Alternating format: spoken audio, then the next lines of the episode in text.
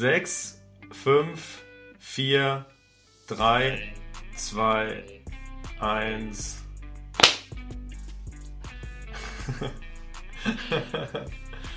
Moin Ivan, schön, dass du da bist. Hi, äh, schön, dass ich da sein darf. Wie geht's dir? Wo steckst du gerade? Ich bin, mir geht's erstmal gut. Ähm, ist ja gerade Off-Season, das ist immer, immer ganz schön, mal äh, auch ein bisschen wegzukommen. Ähm, ich bin tatsächlich gerade in Hamburg bei meiner Freundin und äh, ist auch ganz interessant, die, die ist jetzt ähm, im OSP trainieren, die spielt selber Hockey, äh, mhm. Feldhockey und äh, die trainiert unter anderem immer hier im, mit den Leuten hier wie Robin Sova, äh, Lukas Fretschner, Nils Ehlers und sowas. Also das äh, war auch ein lustiger Zufall, als ich die kennengelernt habe. Ah, was? Okay, cool. Hättest du mal sagen können, dass du in Hamburg bist, dann hätten wir das fast persönlich aufnehmen können. Ähm, ich sitze ja in Lübeck, das ist eine Dreiviertelstunde mit dem Zug. Ah, okay, cool. Ja, das, äh, das wusste ich leider auch nicht. Kein Problem. Ähm, ja, cool. Äh, Wikipedia, ich bereite mich ja immer auf die, auf die Podcasts vor. Wikipedia hat jetzt bei dir leider gar nicht so viel hergegeben. Ich glaube, an dem Artikel müssen wir was ändern. Ähm, ich glaube, viele Leute kennen dich trotzdem, die auch diesen Podcast hier hören. Ähm, vielleicht kannst du uns dennoch einmal kurz vor allem in deine Geschichte mitnehmen, weil das ist ja das, was, was immer gar nicht so groß rüberkommt. So, wo kommt jemand her? Wie ist jemand zum Volleyball äh, gekommen? Ähm, ja, vielleicht kannst du uns da mal mitnehmen und dann reden wir über die, über die Zukunft. Ja, auf jeden Fall. Ähm, genau, also ich bin selber in Moskau in Russland geboren mein, mein Vater kommt aus Russland, ähm, auch direkt aus Moskau. Meine Mutter kommt aus äh, China, aus der Nähe von Shanghai. Die haben sich äh, beide beim Studieren in Wien aber kennengelernt. Das heißt, äh, wir sind relativ, oder die sind erstmal relativ viel äh, rumgereist und ähm, sind sehr international gewesen so. Und äh, da bin ich in Moskau geboren. Äh, wir sind danach erstmal, puh, erstmal nach China ähm, für ein Jahr, glaube ich, wo ich auch im Kindergarten erstmal war. Dann in Belgien gewesen, in Brüssel, wo meine Schwester geboren mhm. ist. Ähm, und ich, oder etwa, ich glaube sogar etwa andersrum. Also erst Belgien und dann China, genau. Und dann äh, von dort aus sind wir dann nach Deutschland. Äh, da hat meine Mutter Arbeit gefunden ähm, in einem großen Corporate-Unternehmen und hat da bisher äh, auch erstmal weitergearbeitet. Ich bin dann im Kindergarten, Grundschule, habe dann einfach den ganz normalen Bildungsprozess hier durchgelaufen. Ähm, und ja, genau. Krass. Heftige Story. Äh, Gibt es noch irgendwelche, irgendwelche Sprachen von damals, jetzt abgesehen von wahrscheinlich Englisch und Deutsch, wo du ja sehr gut drin bist, was du noch behalten hast? Oder ja, also ich sag mal so, früher waren die Sprachen natürlich etwas besser ausgeprägt so. Man verlernt ja relativ schnell, wenn man nicht so viel redet. Äh, wir sprechen zu Hause viel Englisch, weil äh, meine Eltern mhm. haben sich ja zwar in Wien kennengelernt und sind jetzt auch länger in Deutschland, aber die sind halt, oder die sind mit Englisch halt aufeinander, äh, oder haben sich mit Englisch auf Englisch kennengelernt. Und das haben die halt beibehalten. Das heißt, zu Hause wird immer Englisch gesprochen, wenn wir alle zu viert sind. Ähm, früher war es noch so, dass ich äh, alleine immer mehr, zum Beispiel mit meiner Mutter Chinesisch geredet habe, mit meinem Vater Russisch. Aber ähm, irgendwann, als ich dann halt eher öfters nicht zu Hause war, so mit 15 bin ich ja ausgezogen, kann ich, also kommen wir später noch dazu, ähm, da habe ich äh, ja so ein bisschen den Faden zum, zum, zu den Sprachen verloren, sage ich mal. Aber dann irgendwann habe ich gedacht, hey, ist doch irgendwie schade, du hast ja irgendwie noch so die Basics drauf, ähm, willst ja das nicht komplett verlernen. Dann habe ich vor allem jetzt mit Chinesisch wieder angefangen vor ein paar Jahren. Äh, habe da an der, an der HU, als ich beim VCU Berlin war, äh, mich eingeschrieben für, für mhm. äh, was war das, Regionalstudien Asien, Afrika. Erstmal eigentlich nur, um, um so ein bisschen ja, Sporthilfe zu bekommen und halt auch Kindergeld zu bekommen, aber dann dachte ich, okay, dann äh, wenn du jetzt einmal hier bist, dann kannst du auch ein paar Kurse besuchen, ein bisschen dein Chinesisch aufzufrischen. Und äh, seitdem war ich auch noch ein paar Mal in China und äh, ich würde sagen, dass ich auf jeden Fall äh, mich verständigen kann. Und äh, Russisch war eh mal ein bisschen besser bei mir.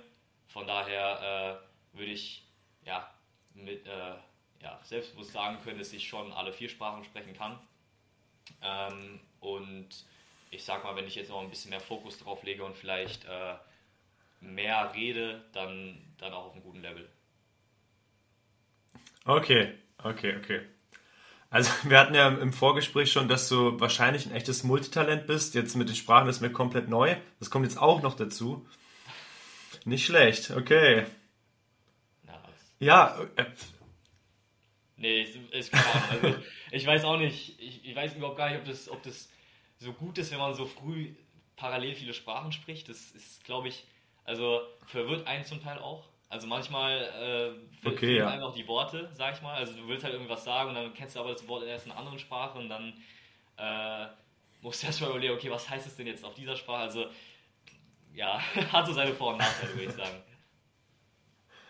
Okay, verstehe ich, verstehe ich.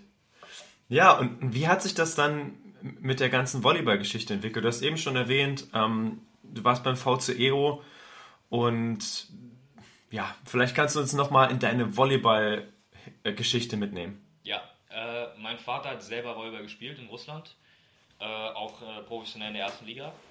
Ähm, der war ähm, mhm. in Moskau auf der Sportschule, ist, ist quasi sowas wie hier ja, im VCO, der Internat äh, Frankfurt Internat gewesen. Ähm, hat unter anderem zum Beispiel auch äh, unter der Mutter von Alexei Verbov, ich weiß nicht, ob du den vielleicht kennst, das ist einer der bekanntesten russischen Liberos im Volleyball. Ähm, unter der Mutter hat er trainiert, die unter anderem jetzt immer noch mein Cousin trainiert in Russland. äh, auf jeden Fall bin ich Oha. mit meinem Vater ähm, zum Volleyball gekommen. Der hatte, der hatte hier in Deutschland dann eine AG übernommen äh, in der Grundschule. Und da war ich dann in der zweiten Klasse immer hin. Das war mittwochs immer.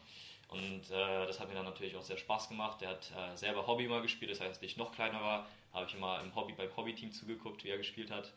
Ähm, dann habe ich da angefangen, erstmal die ersten Bälle irgendwie hin und her zu werfen und äh, irgendwann eben donnerstags und montags immer mehr zum Training zu gehen.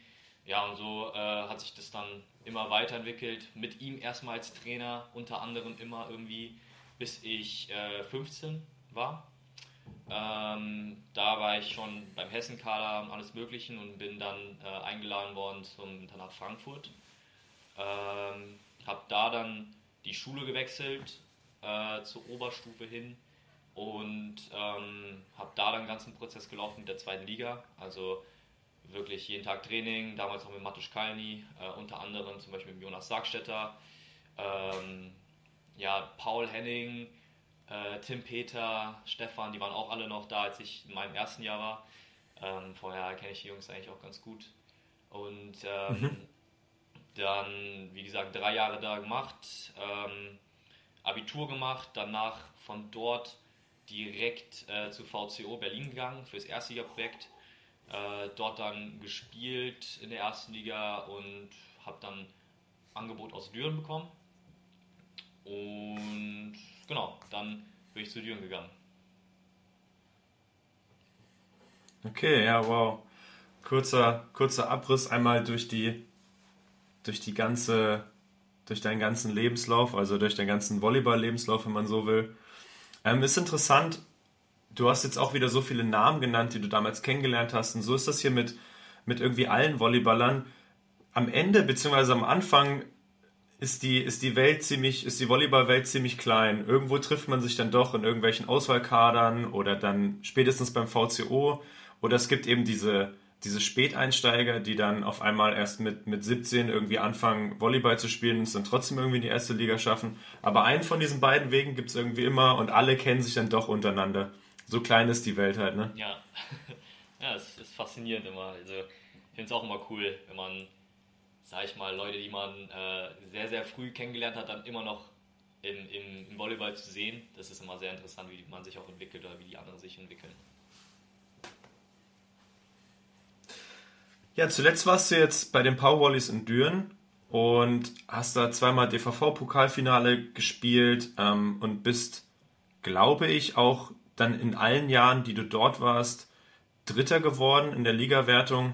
Jetzt abgesehen von dem Corona-Jahr, wo ja niemand so wirklich auf irgendeinem Platz gelandet ist. Ähm, wie war deine Zeit in Düren? War er dann sozusagen deine erste, dein erster Profivertrag, deine erste Erstligamannschaft?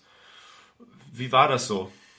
Ja, ähm, erstmal auf jeden Fall unglaublich lehrreich. Ich hatte, ich hatte nach dem VCO ja einige Angebote, ähm, habe mich aber relativ schnell für Düren entschieden, weil mir der Verein am professionellsten einfach auch vorkam und ähm, ich einfach auch sehr viel Gutes über die Mannschaft gehört habe, über die, über die Teamatmosphäre. Ähm, gut, über, über, über die Stadt an sich kann man vielleicht etwas streiten, sage ich mal. Also die, äh, ich komme selber, ich komme selber aus der Nähe äh, von Frankfurt. Ähm, Frankfurt ist jetzt auch nicht die schönste Stadt natürlich, aber äh, ich bin eher ein Großstadtmensch. Köln ist zwar daneben, Köln ist cool, aber ähm, ja, das war vielleicht nicht einer der ausschlaggebenden Punkte. Also für mich war es auf jeden Fall immer so dieses Volleyballerische.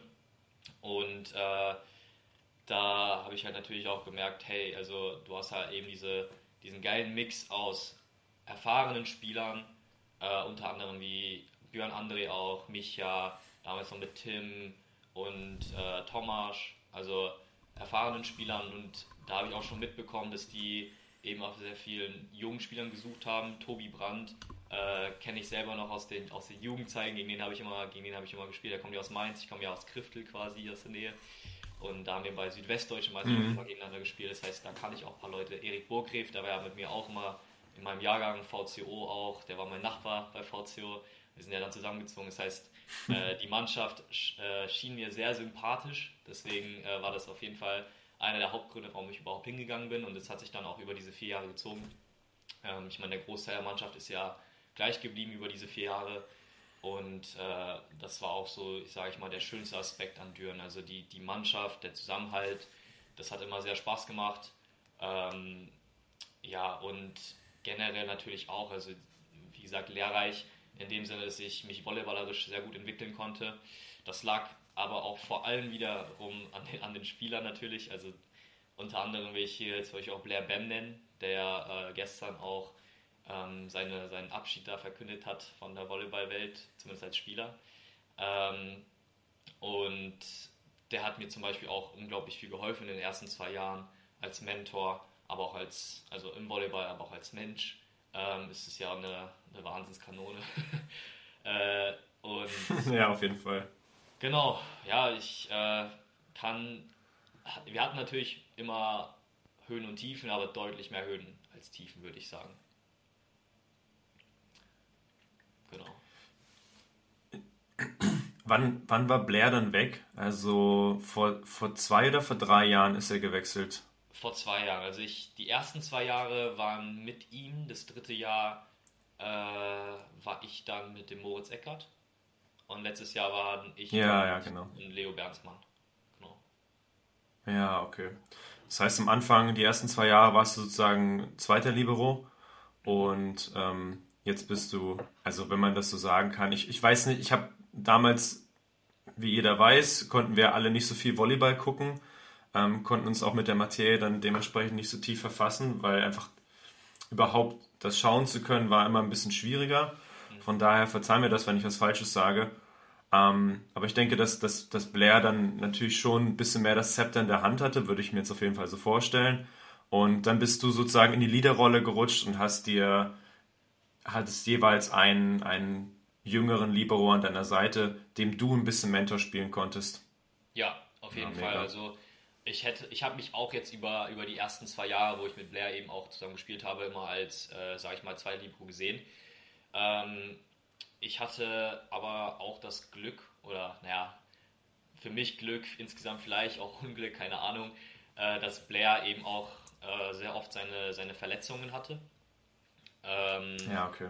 Und der hatte unter anderem eben zu der Zeit, wo das Pokalfinale war im ersten Jahr.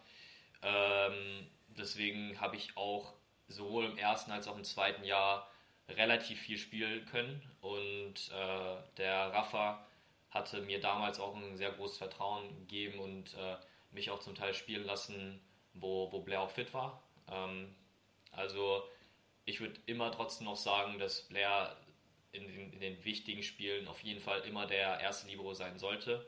Äh, einfach allein wegen der Erfahrung und, und, der Ausstrahlung, die er da eben gegeben hatte. Damals hatte ich ja auch noch, sage ich mal, nur ein Jahr professionellen Volleyball auf dem, auf dem, also hinter mir. Äh, von daher war Blair schon immer vor mir, würde ich sagen. Ja. Okay, ja.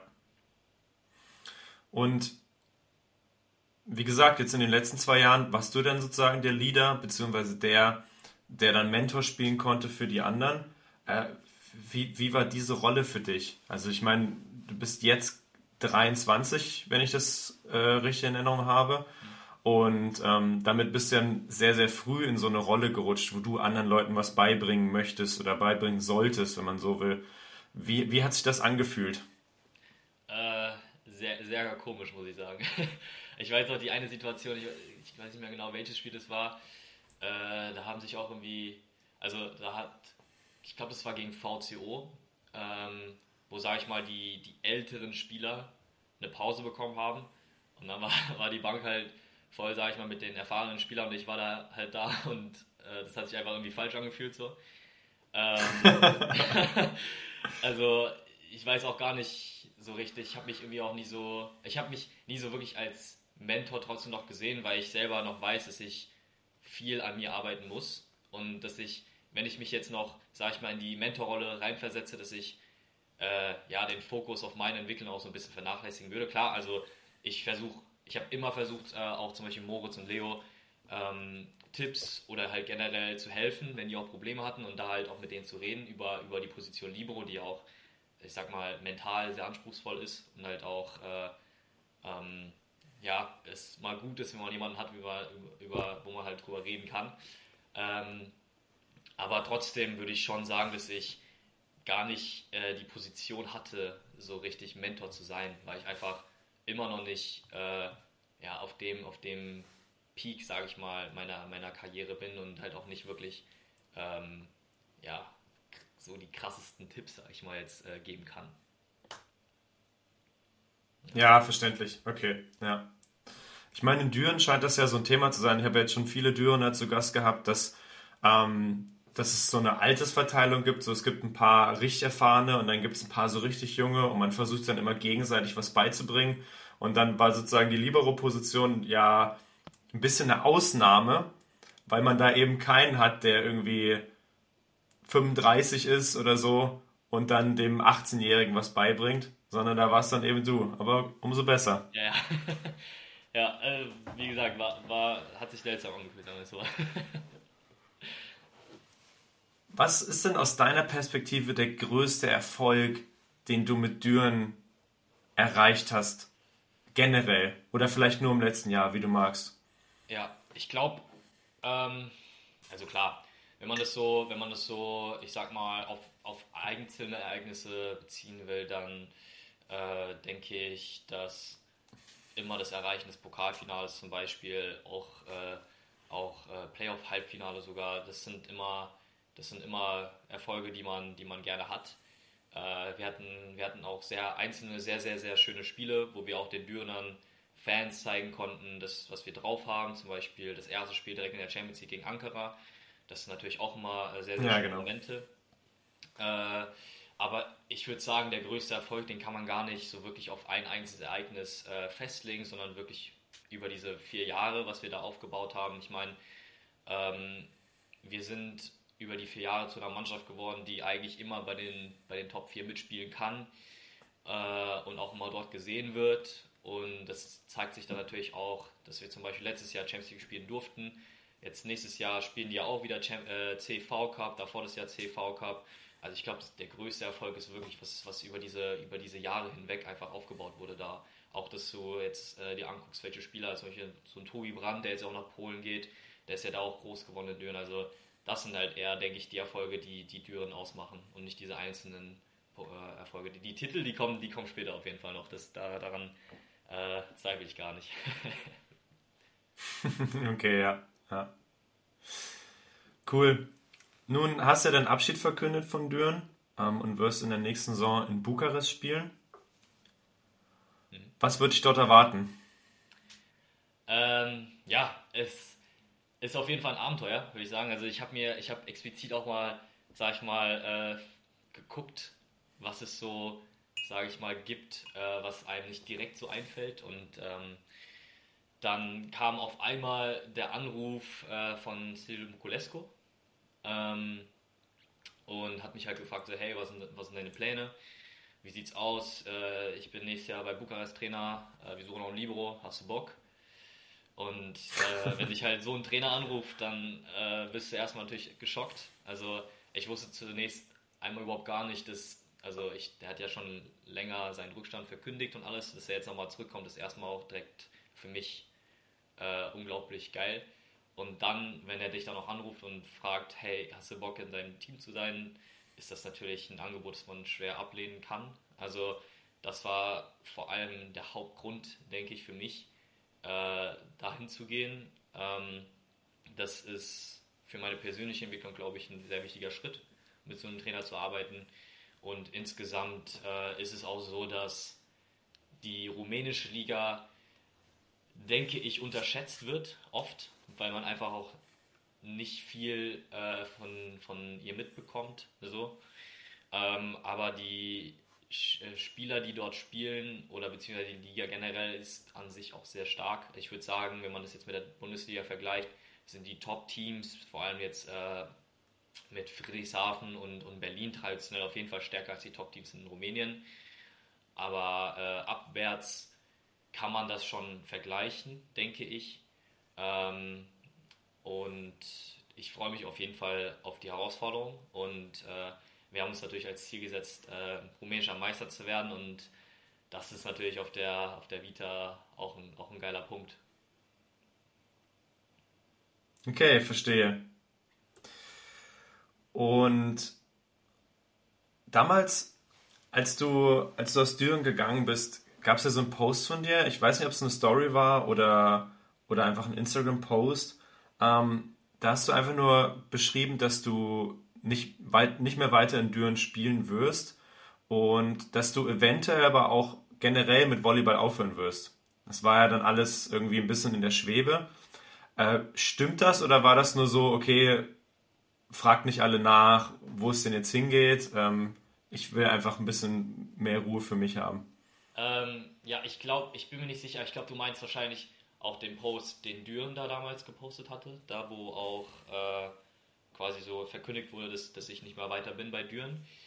Ähm, ja, es ist ein bisschen, bisschen schwierig jetzt. Also ich hatte äh, natürlich immer so ähm, im Hinterkopf, dass Volleyball nicht immer die einzige Option ist. Aber mhm. trotz, nichtsdestotrotz äh, war das für mich immer so, dass wenn sich eine Chance ergibt, irgendwo zu spielen, weiter zu spielen, die sich, sage ich mal, einfach lohnen, wo ich auch drauf Bock habe, äh, dass ich auch diese Option in Erwägung ziehe. Also ich äh, hatte jetzt nie den Gedanken, einfach komplett mit Volleyball aufzuhören, ohne die Option alle auf den Tisch zu legen. Ähm, das hatte ich damals Düren so gesagt, dass ich quasi mir einfach alle Optionen, wie gesagt, anschauen werde und dann entscheiden werde. Das ist im Volleyball, das ist nicht, also auch außerhalb des Volleyballs. Und ähm, das wurde dann vielleicht etwas missverstanden und im Post äh, auch etwas, sage ich mal, unglücklich formuliert. Also äh, da kam auf einmal dann auch nach, nach zwei Tagen extrem viele äh, Zweitliga-Vereine zu mir und haben mich dann angefragt, so, hey, ich habe gehört, du hörst auf, hast du Bock bei uns anzufangen? Ich war so, hä, okay, irgendwie ist das alles ein bisschen falsch angekommen. Also so, so, so, sage ich mal, sicher bin ich überhaupt gar nicht, dass ich, dass ich aufhöre. Also ich weiß auch nicht, also das war ein leichtes Missverständnis da in der Kommunikation. Das wurde auch dann geändert, also im Post und auch im Bericht wurde das dann äh, auch verändert. Ähm, also wie gesagt, das war mehr so ein Ding, klar, ich habe andere Optionen, aber das heißt nicht, dass ich die auch auf jeden Fall nehmen werde. Ähm, genau. Ja, okay, okay. Aber da bin ich nicht der Einzige, der es falsch verstanden hat. Und äh, ich habe auch nochmal nachrecherchiert, um es halt nochmal zu finden. Ähm, aber ich habe diesen Post nicht mehr gefunden. Jetzt ergibt es aber alles Sinn, weil es einfach auch ein bisschen unglücklich formuliert war und ihr habt es äh, halt geändert. Okay, perfekt. Ja. Na gut, okay. Habe ich aber mal gut aufgepasst. Wunderbar.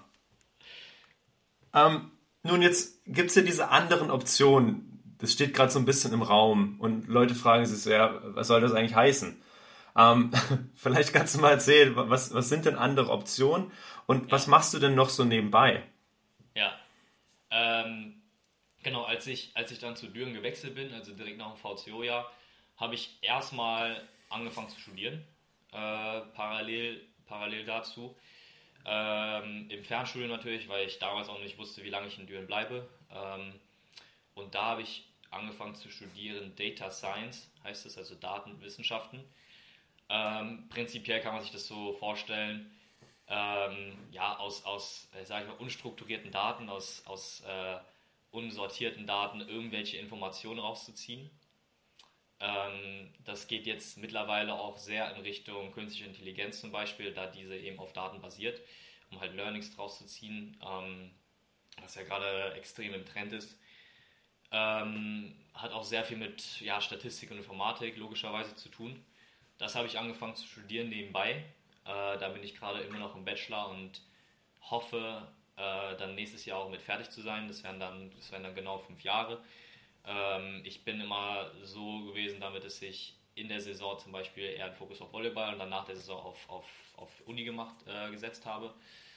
Und über dieses Studium weil der Bereich Data Science äh, gerade auch sehr nachgefragt ist, bin ich äh, eben zu, zu diversen Praktika gekommen. Das hat angefangen damals auch nochmal erwähnt über einen Kontakt, den ich in Düren kennengelernt habe. Von daher ist das äh, auch nochmal ein Aspekt, wo ich sagen kann, dass Düren mir unglaublich viel weitergeholfen hat in meiner, in meiner ähm, ja, Karriere als, als Data Scientist. Habe ich einen Kontakt eben bekommen und bin dann zur Allianz äh, Deutschland gekommen habe da im, im äh, Juni vorletztes Jahr ein Praktikum gemacht in dem Bereich als, als Data Analyst und äh, hat, hat mir unglaublich Spaß gemacht auch. Ähm, und da habe ich viel mit Facebook-Daten gearbeitet. Also die haben quasi im Social Media Bereich viele Beiträge gepostet und ähm, ich durfte die dann analysieren und zu gucken, okay, wie kann man die optimieren. Und wir haben da auch eng mit Facebook-Leuten zusammengearbeitet und da hatte ich dann das Glück, dass einer dieser Mitarbeiter eben auch gesagt hat, hey, was du machst, ist total geil, äh, du kannst richtig gut, hast nicht Bock, halt eben bei Facebook das zu machen, also bei Meta jetzt. Und äh, das hat so ein bisschen den, den Bewerbungsprozess bei Meta eben eingeläutet. Du kommst generell äh, das ist so ein bisschen der andere, das zweite Praktikum, was ich eben gemacht habe bei London. Du kommst sehr schwer äh, an, an so einen Bewerbungsprozess bei solchen Big Tech-Unternehmen. Du brauchst eigentlich immer jemanden, der dich refert, der dich empfiehlt. empfiehlt. Und äh, sobald du drin bist, läufst du so einen Prozess durch, wo du eben drei ähm, verschiedene Interview-Stages hast, wo du äh, persönliche Interviews hast, um zu gucken, ob du überhaupt ins Unternehmen komm, äh, passt. Dann äh, statistische äh, Interviews, wo du einfach Statistikaufgaben unter Zeitdruck lösen musst oder auch Coding und alles Mögliche. Also sehr, sehr anspruchsvolle Bewerbungsprozess, äh, wo auch sehr, sehr viele durchfallen und viele auch, ja, ich sag mal, mehr ackern als zum Beispiel das Abitur oder sowas. Und da habe ich eben durchgekommen und habe ein mhm. sehr cooles Praktikum bei Meta gemacht. Und das war vielleicht auch einfach einer der Gründe, warum viele Leute gedacht haben, okay, die andere Option wäre, dass es ja wieder zurück zu Meta geht, weil die Bedingungen ähm, dort unglaublich waren. Also es ist einfach, kann man eigentlich, also ich zumindest habe noch nichts ähnliches erlebt. Ähm, auf jeden Fall meine beste Erfahrung in der Arbeitswelt. Und ähm, ja, das war vielleicht einfach einer der, der Gründe oder die anderen Optionen, die, die für, die für äh, sag ich mal, Dürener ähm, vielleicht in Frage kommen würden bei mir weil ich da eben auch okay, erzählt habe und, und viele Leute gedacht haben, ja okay, der geht ja dann wieder zurück zu einem Big Tech-Unternehmen, dem hat es ja so gefallen. Und das war dann so ein bisschen die andere Option zunächst, sage ich mal. Genau. Mhm, verstehe. Äh, darf man irgendwas verraten, was du da so typischerweise gemacht hast? Also es ist jetzt so ein bisschen verschleiert unter dem, ja, ich habe Daten analysiert. Ähm, Gibt es irgendwas, was du preisgeben darfst oder wie du ein bisschen mehr ins Detail gehen kannst, ohne, also ohne dass wir alle, die damit nichts zu tun haben, trotzdem oder dass wir halt was verstehen? Ja. Obwohl du es erklärst, ein bisschen detaillierter. Cool. Ja, auf jeden Fall. Ähm, man kann sich das so vorstellen. Also Meta arbeitet unter man oder in Meta intern sagt man Säulen. Ähm, und diese Säulen sind zum Beispiel Instagram, Facebook, WhatsApp, ähm, dann Oculus, das sind diese VR-Brillen, die jetzt gerade auch in, relativ neu auf dem Markt sind. Dann äh, und eben andere Sachen wie zum Beispiel große, große Säule ist zum Beispiel auch Business Growth. Und diese Säulen, die haben fast schon eine eigene Organisation unter sich, eine eigene Struktur. Und die, die, die, die oberste Führungskraft in diesen Säulen, die reporten dann zum Beispiel zu Mark Zuckerberg. Also das ist erstmal so die Hierarchie, um das zu verstehen. Ich war unter der Säule Central Integrity. Und Central Integrity ist ähm, quasi, oder das, die Mission von Central Integrity war es, auf den verschiedenen Meta-Plattformen, Facebook und Instagram primär, eben so wenig Gefahren oder so viel Gefahren zu, äh, ja, wie sagen wir, ähm, zu löschen, wie es geht, sage ich mal. Gefahren können halt eben sein, ja. sowas wie äh, Bullying und Harassment, also einfach Mobbing. Das zu detekten und, und halt eben auch versuchen, irgendwie zu, ja, äh, zu minimieren. Oder Bullying, Harassment oder Mobbing ist ja etwas, was sehr verbreitet ist, aber vielleicht nicht den größten Effekt hat. Ähm, anderes, was vielleicht nicht so verbreitet ist, aber einen Rieseneffekt hat, ist solche Selbstmord. Also mhm. In meinem Team, was nochmal unter Central Integrity war, gab es viele einzelne Probleme. Und jedes dieser Probleme war ein Team. Und ich war in dem Cybermobbing, also beziehungsweise Bullying Harassment Team. Und jedes dieser Problemteams hatte eben zwei Hauptaufgaben. Einmal eben herauszufinden, okay, wie viel von meinem Problem ist gerade auf den Plattformen. Also wie viel ähm, wird gerade eben, sag ich mal, gemobbt, äh, beleidigt oder wo, wie hoch ist gerade die Prozentanzahl von Leuten, die irgendwie, äh, sag ich mal, irgendwie Selbstmordgedanken preisgeben oder irgendwie Essstörungen irgendwie äh, preisgeben, die halt eben andere Leute impacten. Und das okay. zweite ist, eben diese verschiedenen Probleme runterzubekommen, also zu minimieren. Das heißt, einmal finden und minimieren. Das sind so diese zwei Hauptaufgaben innerhalb der Problemteams, innerhalb von Central Integrity. Und ich war eben in diesem, in diesem ja, Bullying Harassment Team und ich als Praktikant äh, habe hab eben an einem Produkt gearbeitet, äh, an einem, ähm, einer künstlichen Intelligenz, die halt versucht hat, ja, ich sag mal, eines dieser Probleme zu lösen, ohne halt zu viel zu sagen. Und äh, war dann direkt an, dem, an der Materie, die halt auch eben Milliarden von Menschen betroffen hat, was auch sehr cool ist. Also wenn irgendwie auf Instagram oder Facebook irgendwie ein Bug war, dann äh, war es meine Schuld. äh, aber war echt sehr cool. Also so, so sag ich mal, oberflächlich gesagt, war das so ähm, auf der Business-Ebene meine Aufgabe eben in dem Bereich. Okay, wow. Ja. Da sieht man auch mal, dass Praktikant und Praktikant zwei verschiedene Dinge sind, je nachdem, wo man arbeitet. Also. ja, also ich, hab, ich kann es ja so ein bisschen vergleichen mit, mit Allianz. Allianz ist auf jeden Fall auch ein Top-Arbeitgeber, kann ich jetzt auch sagen. Also ich habe bei Allianz extrem viel Vertrauen bekommen und auch extrem viel lernen können. Ähm, aber bei Meta war das das, wie gesagt, ich glaube, das ist einfach nochmal ein anderes Level. Wir haben, wir haben da unglaublich gutes Gehalt bekommen. Ich glaube, äh, ja, das kann man einfach wirklich nicht vergleichen mit anderen Sachen. Ähm, wir haben eine Wohnung alle gestellt bekommen. Ich hatte in einem 56 äh, stockwerkigen Hochhaus gelebt, wo ich freien Zugang zum, zum nee, 80 stockwerkigen, aber das Gym war im 56. Stock, wo wir freien Zugang hatten mit Lounge, alles Mögliche. Wir haben Freiessen bekommen, jeden Tag, Frühstück, Mittag, abends, Buffet mit verschiedenen Sachen. Das, die Büros waren, das ist unglaublich. Also du hast so viele Benefits gehabt in diesem Büro, du konntest eigentlich nicht arbeiten. Also das war aber auch nicht nur bei den, nicht nur bei den Praktikanten so, sondern du hast wirklich gesehen, wir hatten auf jeder Ebene waren Micro-Kitchens, das waren so kleine Küchen, äh, wo, wo äh, jeder einfach hingehen konnte und das ist dann voll mit Snacks, voll mit vier Kühlschränke, voll mit, äh, mit Getränken, äh, alles voll mit, mit irgendwelchen, irgendwelchen Sachen, die man, die von der Arbeit ablenken quasi. und, ähm, und das halt eben auf jeder Etage. Auf unserer Etage war jetzt zum Beispiel auch noch fünf Kühlschränke voll mit, mit Alkohol, mit Bier. Also da bist du auch so leicht zum Alkoholiker geworden. und das halt alles in sonst. Äh, ist unglaublich. Und die haben halt auch super viel für die Praktikanten organisiert. Wir hatten freie zu, äh, Eingang hier Karten zu den ganzen Musicals in London. Das Ganze war in London.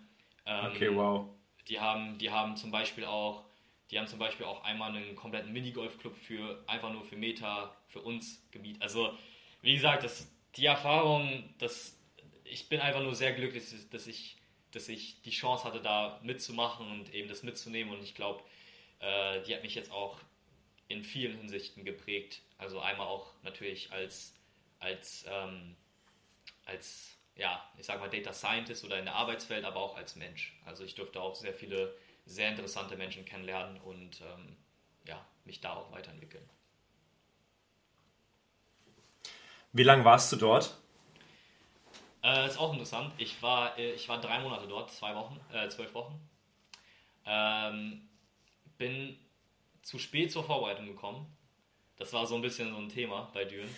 Äh, ich, bin, ich bin nämlich, ja. ich bin nämlich im, das war, das war 20. Juni, das Praktikum angefangen. Und ich war erst am 10. September, also eine Woche oder so vor dem Bounce House Cup, wieder in Düren. Ähm, das war abgesprochen. Also ich glaube, ich sag mal, normalerweise würde es natürlich nicht gehen, dass du da zwei Monate Vorbereitung verpasst. Aber äh, bedingt eben durch diese Chance habe ich das mit denen eben verhandelt. Ähm, dass ich, dass ich da mitmachen kann, voll mitmachen kann. Ja. Okay, also ich war beim Bouncers Cup, ich wusste vorher nicht, dass du ein paar Monate weg warst und ähm, mir ist nicht aufgefallen, dass du jetzt besonders schlecht gespielt hast. Von daher. War, Im Bouncers Cup vielleicht war es doch okay. Im ersten Spiel gegen Hersching, weiß ich nicht. da, da hat sich das so ein bisschen gezeigt. oh doch, ja, ja, ja. Ja, ja. Das war, also ich sag mal so, äh, man, ich habe selber, ich habe selber natürlich gemerkt, also würde ich, wäre ich Trainer in der Situation, hätte ich Leo spielen lassen. Aber, aber sowas von, die ersten fünf Spiele alle Leo spielen lassen. Ich habe ich hab unglaublich viel Zeit noch gebraucht. Ich meine, es ist ja nicht nur so, dass ich länger nicht Volleyball gespielt habe. Also ich meine, die anderen haben auch länger nicht Volleyball gespielt. Ähm, aber ich habe halt auch einfach sehr, sehr lange nur da gesessen und gearbeitet. Das ist ja, also klar, ich war im Kraftraum und alles, aber das ist ja, das ist ja nicht mal so, dass du irgendwie, es ist die Leute, die nicht Volleyball spielen, halt, die gehen raus und beachen und sowas. Ich habe halt da gesessen und mein Kopf war konstant eben bei Beta. Das ist ja ein unglaublicher Shift und ich bin eben am, am 10. September oder sowas zurückgekommen. Am 11. ging es direkt los mit 6 gegen 6. Also da muss ich sagen, das ist halt ein bisschen, also ich fand halt, das war ein bisschen schwierig dann auch für mich irgendwie auch zurückzukommen. äh, und wie gesagt, meiner Meinung nach, Leo hat einen unglaublich guten Job gemacht in der Vorbereitung. Und hätte er, ich sag mal, von Anfang an eben diese ersten Spiele gespielt und ich kann garantieren, dass es nicht schlechter und auf jeden Fall besser wäre als ich in den ersten Spielen, ähm, hätten beide was von. Also, ja, nur kurz, nur kurz dazu nochmal. Ja, gut. ja, ja, aber ist eine, ist eine ehrliche Meinung, finde ich, find ich gut. Beim, das Herrschungsspiel habe ich, äh, hab ich bei Twitch gesehen und da, da, da, warst du auch anscheinend im Chat wirklich ein Thema. Also die Kommentatoren, ich, ich lese den Chat dann immer nicht, weil ich es auf dem Fernseher gucke, aber ähm, die Kommentatoren haben so gesagt, was ist mit Ivan los? Und dann hat irgendjemand im Chat geschrieben, ja, war, war bei Meta. Und dann war alles klar. Ja, ja, also aber cool, war ja. so rückblickend wirklich, also ich habe mich glaube ich auch noch nie so unwohl gefühlt in dem Spiel. ja. ja. aber gut, jetzt, jetzt wissen wir ja warum. Weißt du, ähm, da wurde halt gesagt, du hast ein Praktikum gemacht und jetzt in meiner Welt, in, in, in der Physio-Welt, wenn, wenn da irgendjemand ein Praktikum macht, dann sitzt er in der Ecke und guckt zu, so. Weißt du, das ist natürlich total Nonsens die ganze Zeit und ähm, deswegen biete ich das auch eigentlich nicht an, weil ich das eh einfach sinnlos finde. Ähm, nur wenn ich halt einen Job habe, der interessant ist, also wenn, wenn jemand was für mich, bei mir machen kann, ähm, dann ist es auch sinnvoll, dass ich eine Praktikumsstelle irgendwie ausschreibe oder halt Praktikanten annehme, wenn gerade äh, wenn Leute das nachfragen. Aber bei dir war das ja wirklich was ganz anderes. Du warst drei Monate da, hattest einen ganz festen Job, hattest ein ganz festes Ziel. Jetzt abgesehen vom Volleyball, aber das ist ja einfach nicht, also du hast ja erzählt, wie krass die Erfahrung war. Ist ja klar, dass man das macht, dass man da auch voll drin ist, also zu mehr als 100% drin ist und dass du dann nicht gleich wieder am Start bist beim Volleyball, das ist ja wohl klar. Und die ersten Spiele im Volleyball, ähm, vielleicht darf ich das jetzt so sagen, du darfst es vielleicht nicht, ähm, wenn, sind ja dann im Vergleich zu so einer krassen Erfahrung einfach auch total unwichtig. Also ganz ehrlich, Anfang der Saison, was ist das? Das ist nichts wert so im Vergleich dazu. Ja, also. Na gut. Ich lasse es mal so stehen, du darfst genau. dazu nichts sagen. Ja, ähm, ich, genau.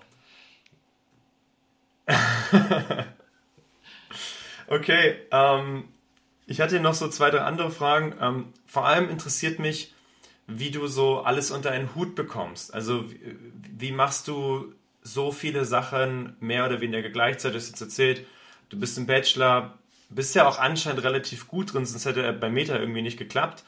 Ähm, dann spielst du Volleyball, dann machst du noch tausend andere Sachen, da kommen wir vielleicht auch später nochmal zu.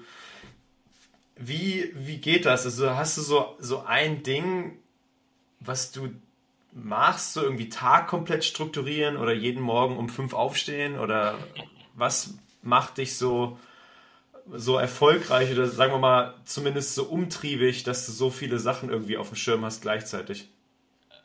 Also ich muss sagen, ich, ich äh, habe mich früher sehr viel beschäftigt mit, mit äh, ich sag mal, Ziel- und Zeitmanagement, in dem Sinne, dass ich viele Produktivitäts-YouTuber geguckt habe. Äh, ich weiß nicht, ob du dich so in dem Space auskennst, aber so ein Ali Abdal zum Beispiel, der immer seine Produktionssysteme, hat glaube ich über 5 Millionen Follower, immer so äh, ein bisschen preisgibt und sagt so, hey, mit, mit äh, To-Do-Listen, mit Zeitblöcken, alles Mögliche. Also da habe ich extrem viel Videos geguckt und halt ein bisschen rumexperimentiert, was für mich am besten klappt. Aber ich muss ehrlich sagen, so, so, ein, so ein System, was bei mir klappt und wirklich ich die ganze Zeit durchgezogen habe, gibt es nicht wirklich. Also ich glaube, bei mir ist das eher so, dass ich, ich lasse mich sehr leicht für Sachen begeistern. Und diese Begeisterung ist dann so ein bisschen mein Antrieb für, für eben für die Arbeit. Und wenn ich halt einmal in so einer Sache bin, wo ich sage, hey, ähm, okay, ich will jetzt das machen, ich will jetzt irgendwie diesen Datensatz zum Beispiel analysieren, was auch immer, dann ziehe ich das auch durch und bin da extrem in so einem Fokusmodus. Problem es ist ja erstmal gut. Problem der ganzen Sache ist, wenn du viele Sachen hast, wo du erst eben diese Begeisterung hast und da halt auch Fokus reingibst, ist, ist dieser Kontextwechsel schwer. Dieser Kontextwechsel quasi einmal, okay, ich sitze jetzt da und analysiere meine Daten, dann gehe ich jetzt gleich ins Training und wehre Bälle ab. Und dieser Fokus oder Kontextwechsel im Fokus ist halt das Schwierige, sage ich mal.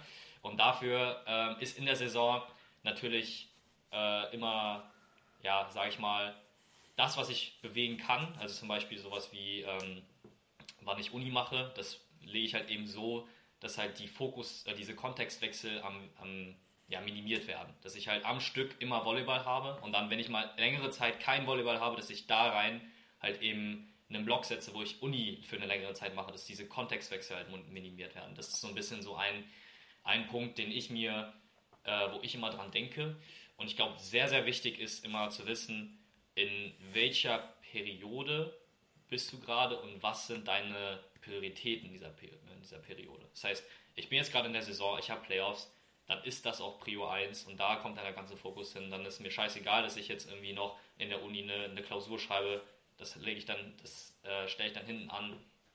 Und äh, ja, so eine, das ist wie gesagt so ein bisschen so ein Mix aus, also wenn es ein System geben würde, ich, ich bin jetzt nicht jemand, der sagt, okay, ich stehe jetzt jeden, jeden Morgen 5 auf, dann schreibe ich eine To-Do-Liste und alles wenn es ein System geben würde, dann wäre es so eine Mischung aus Kontextwechsel, Minimierung und Prioritätssetzung. Okay, cool. Ich glaube, das, das war, glaube ich, genau die Antwort, äh, die ich mir erhofft habe. Wie machst du es? Einmal kurz und knapp. Wunderbar. Cool. Ähm, Wie sehen denn deine nächsten Wochen aus? Was, was liegt jetzt so an?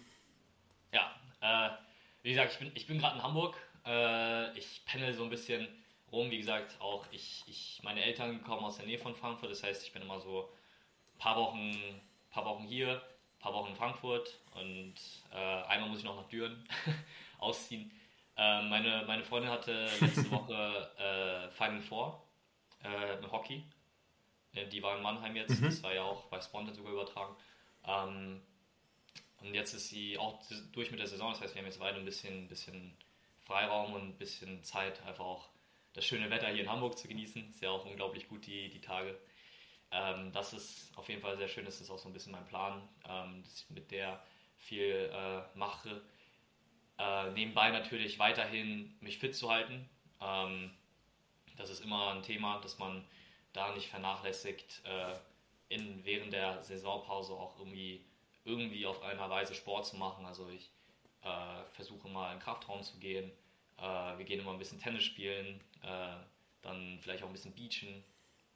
Ähm, zusätzlich dazu mhm. natürlich auch Uni. Also wie gesagt, jetzt ist gerade so diese Periode, wo ich keinen Volleyball-Fokus habe.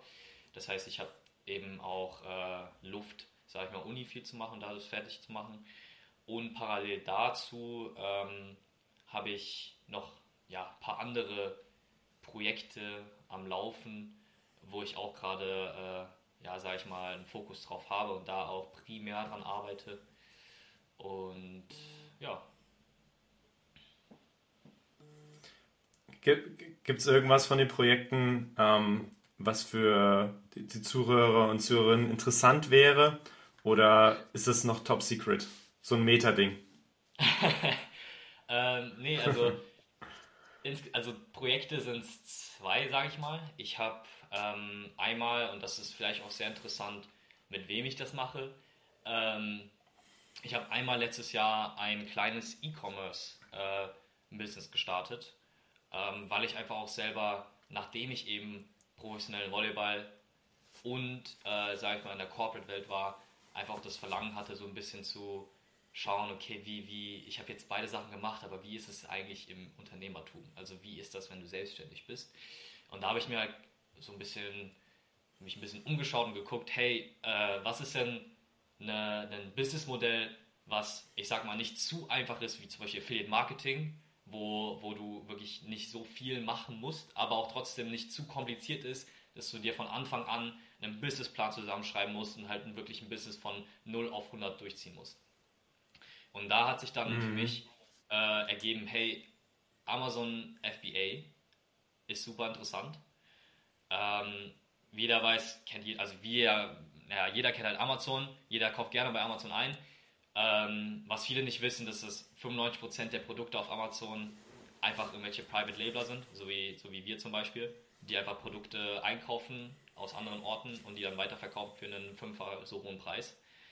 Die einzigen, die einzigen, ähm, ich sag mal, Produkte, die halt wirklich von Unternehmen sind, sind halt auch wirklich auch die Unternehmen, die man kennt, sowas wie Bosch, Braun, was auch immer.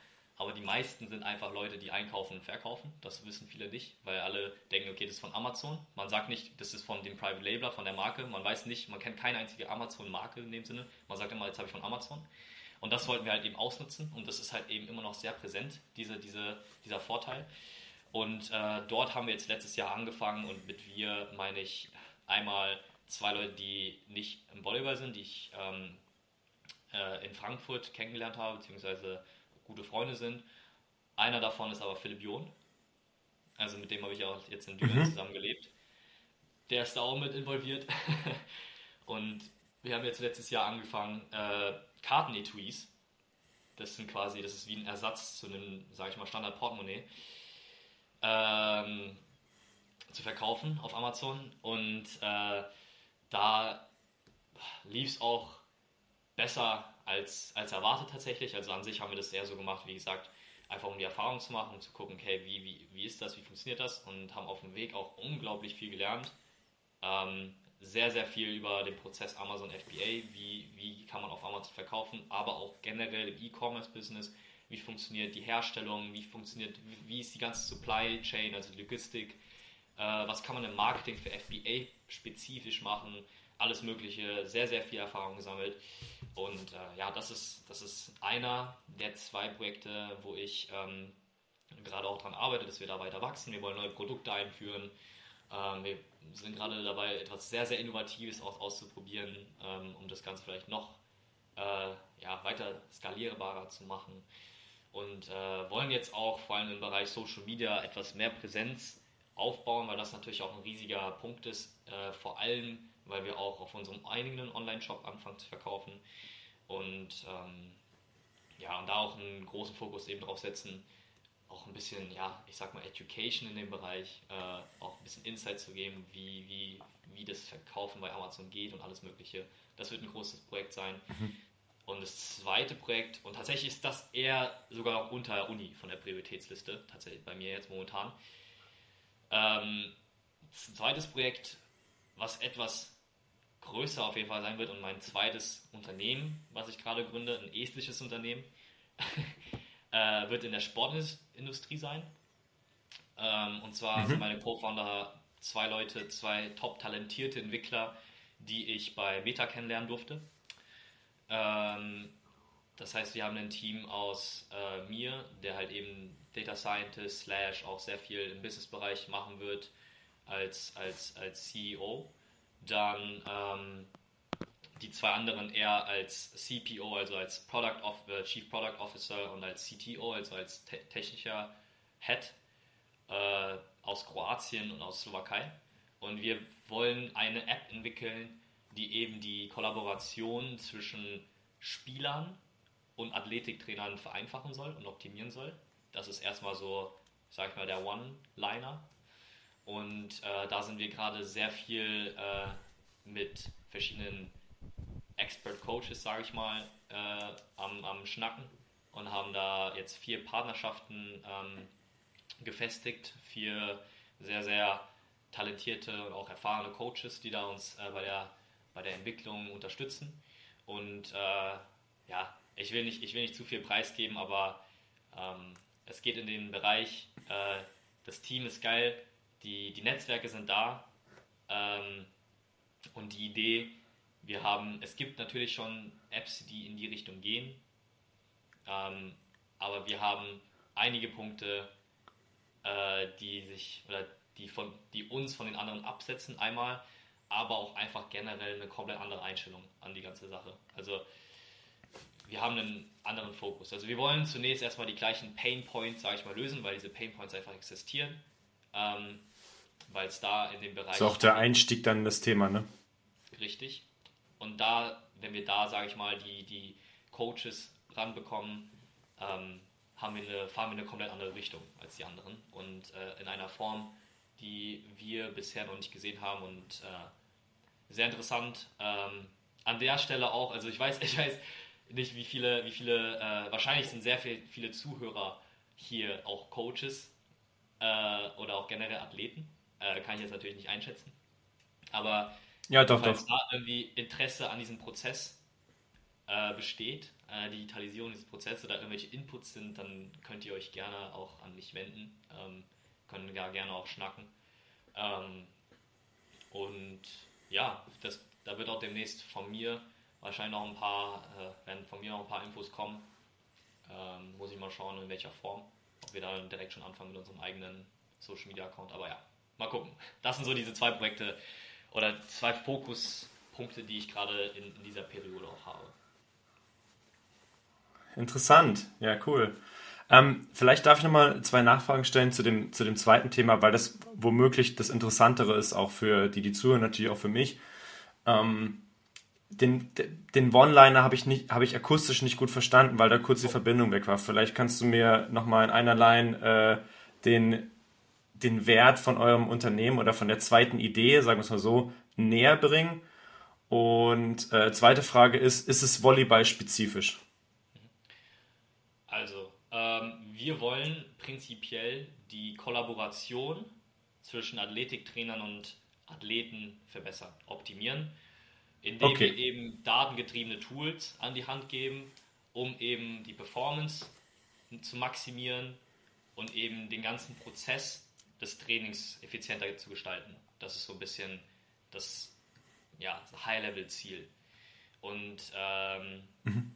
diese datengetriebenen Tools, an denen arbeiten wir, das geht in Richtung, äh, ich sag mal, relativ simple Sachen wie Workout Plan Creation, also dass du deine, deine Pläne erstellen kannst und einfach auch verteilen kannst, dass du nicht mehr ausdrucken musst und immer mitnehmen musst und halt äh, an, die, an die Athleten weitergeben musst und die dann mit, mit einem Stifter eintragen und die einsammelst und dann auswertest. Das, dieser ganze Prozess, der ist sehr vertreten in der ganzen, in, in Europa und ist sehr ineffizient in vielerlei Hinsichten und vor allem ich als Data Scientist habe da halt auch so ein bisschen dieses, ha, scheiße, die, die Qualität der Daten ist da natürlich unglaublich schlecht und du kannst damit fast nichts machen, aber es steckt so super viel Wert, super viel, super viele Informationen, wenn du jetzt über eine Zeit hinweg zum Beispiel mal trackst, okay, wo hat ein Athlet irgendwie Schmerzen bei verschiedenen Übungen, wo hat, äh, welche, welche Gewichte wurden benutzt, welche Übungen wurden benutzt, Test-Results, alles Mögliche. Wenn du das alles in einem Ort zentral speicherst und analysierst, hat es für Coaches, aber auch für Athleten einen extrem guten oder extrem großen Mehrwert. Das ist so das zur ersten okay. Frage. Ja. Zur zweiten Frage, du hörst ja auch schon so ein bisschen raus, äh, ist das nicht Volleyball-spezifisch? Das äh, geht mehr in Richtung äh, Krafttraining und Conditioning Training. Also ähm, generell trifft es eigentlich jede Sportart ähm, oder ja, wir, unsere Zielgruppe ist eigentlich erstmal professionelle Teams. Wir konzentrieren uns erstmal auf sieben verschiedene Teamsportarten, aber das lässt sich natürlich auch äh, ja, weiterführen in jede Sportart erstmal. Jede Sportart, die irgendwie Krafttraining macht, aber irgendwann auch natürlich auch einfach Personal Coaches, die äh, Personal Clients aufnehmen wollen. Ähm, okay, ja, mega. Genau, also oh alles gut. ja, und ich, ich, ich glaube, da ist auch noch viel, viel zu holen. Also ich kann jetzt vielleicht eher nur das Beispiel aus dem Volleyball bringen. Ich glaube, dass wir da gerade, also ich meine, euer Unternehmen zieht jetzt nicht nur auf den deutschen Markt ab, nehme ich an, aber äh, gerade in Deutschland sieht man, wie rückständig wir da noch sind, was jetzt Krafttraining für ähm, Teamsportarten angeht. Ähm, da gibt es andere Länder, wo wir schon viel weiter sind. Und ich glaube, wenn man einfach bessere Analysetools hat, weil das ist ja genau das, woran es fehlt, so wie findet man heraus, dass etwas wirklich eine Wirkung hat. Ähm, und eben nicht nur durch eine Studie, die in einer gewissen Laborbedingung stattgefunden haben, sondern am Klienten selber, an dem Athleten selber, ähm, in dem Team, dass man dann eben gucken kann, okay, was hat genau denen jetzt geholfen? und warum. Und dann, wenn man da die Daten verwerten kann, ähm, dann ist es natürlich eine, eine, ziemlich runde Sache und meiner Meinung nach auch äh, sicherlich das, was ein bisschen auf dem Markt fehlt. Ich meine, das ist ja das, was ihr euch gedacht habt, als ihr auf die Idee gekommen seid, aber ich kann es aus meiner Perspektive nur bestätigen, ähm, dass ich glaube, dass, dass es genau daran fehlt. So, warum macht man etwas? Okay, sind wir uns einig? Gibt es eventuell Studien zu oder viel interne Evidenz? Man hat es eben viel ausprobiert. Aber ist dann sich an dem, an dem Menschen zu beweisen, der da gerade drin sitzt, das ist ja dann das höchste Ziel, weil das ist der beste Beweis. Und ja. ähm, da zieht ihr ja drauf ab. Mega. Ja, also unser erster Punkt wird es auf jeden Fall sein, eben wie du meintest, eine Infrastruktur zu bauen, die es halt eben erlaubt, solche Daten überhaupt zu, aufzunehmen und was wir mit denen machen, sage ich mal. Es klingt ja immer so ein bisschen shady, aber äh, was halt, welche Richtung nimmt, ähm, das, das, daran arbeiten wir noch und wir haben da sehr, sehr coole Lösungen uns äh, überlegt. Ähm, genau. Und wie gesagt, es gibt Anbieter, es gibt Anbieter, die sind aber alle in den USA. Ähm, es gibt kaum europäische Lösungen. Und wenn es äh, selbst die, also selbst die, sag ich mal, die Top-Competitor aus den USA, die sind immer noch sehr, sehr teuer. Erstens. Und zweitens, mhm. unserer Meinung nach, nicht optimal gestaltet und auch nicht optimal mit den optimalen Features äh, ja, developed. Und von daher sehen wir da eben eine Marktlücke. Und wie du auch meinst, natürlich auch primär in Deutschland. Also das wird auch unser Entry Market sein. Ah ja, okay, cool. Mhm. Gut, dann lassen wir uns in der Hinsicht mal überraschen, was da dann bald kommt. für alle, die zuhören, die dir noch nicht bei Instagram folgen, ähm, auf jeden Fall mal reinklicken, damit ihr da auf dem neuesten Stand bleibt, wenn euch das interessiert. Aber ich glaube, das interessiert schon viele, weil ich habe zuletzt eine Umfrage gemacht, sind schon viele Coaches dabei oder auch Physios, die eben Volleyball spielen, ähm, die den Podcast hören. Von daher kann ich mir vorstellen, dass die da auch Interesse dran haben und das eigentlich ganz cool finden, da irgendwie am Ball zu bleiben. Dann habe ich jetzt zum Ende noch so ein paar noch so ein paar Fragen an dich, äh, diese Rapid Fire Questions, die ich allen stelle. Ähm, und da bin ich mal gespannt, was du dazu sagen hast. Was wärst du, wenn du nicht Volleyballer wärst oder nicht Profi-Volleyballer wärst beruflich? Und wir nehmen auch mal Data Science Analyst raus, weil das war jetzt zu viel, das, also das wäre jetzt zu einfach. Von daher. Ja, ähm, ich finde Tennis unglaublich geil. Also ich glaube, ich wäre trotzdem irgendwo im Sport, weil mir, weil mir das, der Wettbewerbstrieb da fehlen würde, irgendwo anders. Das heißt, Tennis finde ich richtig geil. Ähm, ja, ansonsten äh, fällt mir auch nicht direkt nicht so was ein. Also ich denke, ich denke irgendwie Tennisspieler oder sowas. Also im Sport auf jeden Fall was. Ich glaube, ich weiß nicht genau, aber ich glaube, Benny Sachs hat auch Tennis gesagt. Also ah, da sieht man, da sieht man wieder die Connection zwischen euch. Ja, äh, Jonas, Jonas, stimmt, Jonas hatte früher mal Tennis gespielt, das hat er, das hat er damals, ja genau, das weiß ich noch. Der hat früher relativ gut sogar Tennis gespielt. Ja, ja beide sogar. Und ähm, einer hat sich dann irgendwie was gebrochen und ähm, deswegen sind sie dann mehr oder weniger durch Zufall zum Beachvolleyball gekommen. Müsste ich auch nochmal nachhören im Podcast. Auf jeden Fall war es eine weirde Story, äh, wie sie irgendwie vom Tennis dann doch geswitcht sind zum Volleyball. Okay, ähm, wenn du ein Buch schreiben würdest, worum würde es gehen? Uh, ähm, wahrscheinlich entweder ähm, irgendwie was Historisches. Also ich bin, ich bin tatsächlich auch ein relativ großer Fan so von, von so historischen Sachen, Geschichte. Äh, also entweder ein Roman in, der, in, der, in die Richtung oder äh, ja, ich ähm, finde generell sehr spannend, Biografien zu lesen.